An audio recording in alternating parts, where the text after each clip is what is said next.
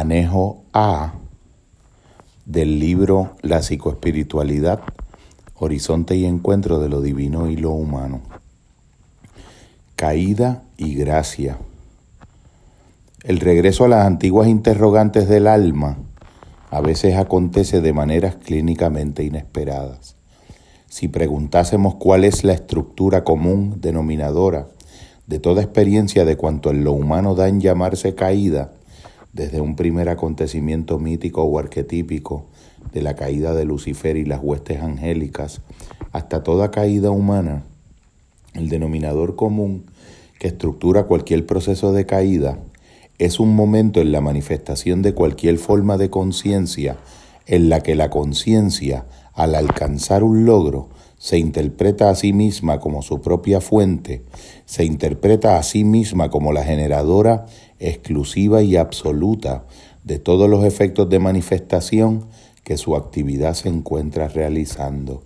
donde pierde sentido de conexión con la conciencia de la fuente de la que procede la fuerza que al interior de esa conciencia genera esa manifestación. Toda experiencia de caída sucede cuando de algún modo, pudiéramos decirlo, nos negamos la gracia, nos negamos el agradecimiento que acompaña la gracia, que es el reconocimiento dentro de la alegría y la sensación de satisfacción que una conciencia, sea la forma de conciencia que sea, humana, angélica, cualquier forma autoconsciente, la satisfacción que genera cuando puede manifestar, producir un resultado, manifestar un sueño, realizar algo, si esa conciencia, en el furor del reconocimiento y de la deleitación, da un giro sobre sí misma y se autocontiene, negándose el reconocimiento de la fuente de la que emanó ella misma y negándose también el reconocimiento agradecido de todo lo que en su propio proceso recibió, que se integró al movimiento de la conciencia para manifestar eso que no forma parte de la individualidad de ese movimiento,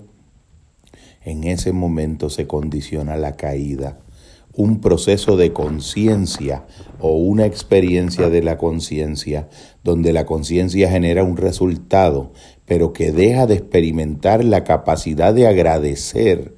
todos los otros elementos y variables adicionales trascendentes a la propia conciencia que están moviéndose en la dirección de ese resultado, que participaron de poder configurar y facilitar esa manifestación de esa experiencia en adición al propio esfuerzo de esa conciencia individual, ahí se empieza a configurar la caída. Un proceso de éxito en la conciencia donde no se pueda, a medida que se va alcanzando el logro, se pierde la conexión con el reconocimiento de la fuente de la que origina, de la que emana esa capacidad de la conciencia y la experiencia de gratitud y agradecimiento, que es el reconocimiento tácito de que hay una gracia que ha sido recibida, de que hay un elemento que trasciende la propia individualidad que ha entrado, que ha sido permitido, que ha entrado al interior de la conciencia para co-crear esa experiencia, un elemento divino,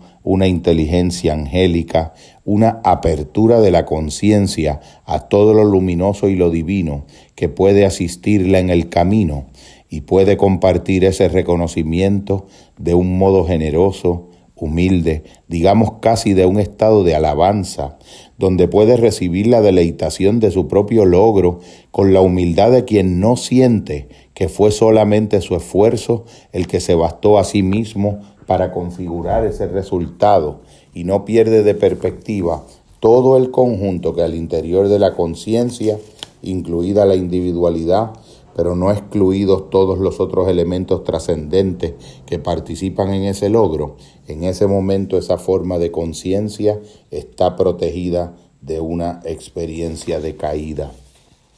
Tan pronto se pierden esos dos reconocimientos, el de la fuente y el del reconocimiento de que hay un don, hay una sobreabundancia que se ha añadido al proceso para facilitar el cumplimiento de ese logro, entonces se configura la experiencia de lo que llamamos la caída. Los griegos le llamaban el ibris, la sobresaturación de un sentido de autovanagloria, el orgullo soberbio de sentir que te bastaste a ti en la manifestación y en el logro de las cosas, como si te hubieses dado a ti mismo nacimiento, como si te hubieses parido, tanto a ti como a cada una de las cualidades intelectuales y de las aptitudes mentales que acompañaron el esfuerzo de lograr cualquier logro. Obviamente, la historia del pensamiento y la historia del espíritu humano es una lucha entre la polaridad de interpretar mi proceso co-creador como ser humano o como forma individual de conciencia, co-creador y participante de misterios adicionales a mí que participan en mis propios logros, el reconocimiento humilde y el asentimiento humilde a ese hecho transpersonal y trascendente es la garantía de evitar una experiencia de caída en una mala interpretación egoica, egocéntrica y conscientemente contraída de mí mismo, por ende una pérdida de luminosidad y una semilla y un germen de apertura para la oscuridad,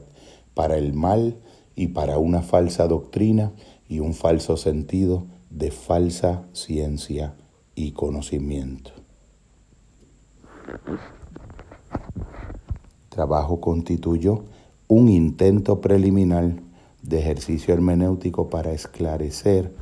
e intentar definir psicoespiritualmente la noción de caída.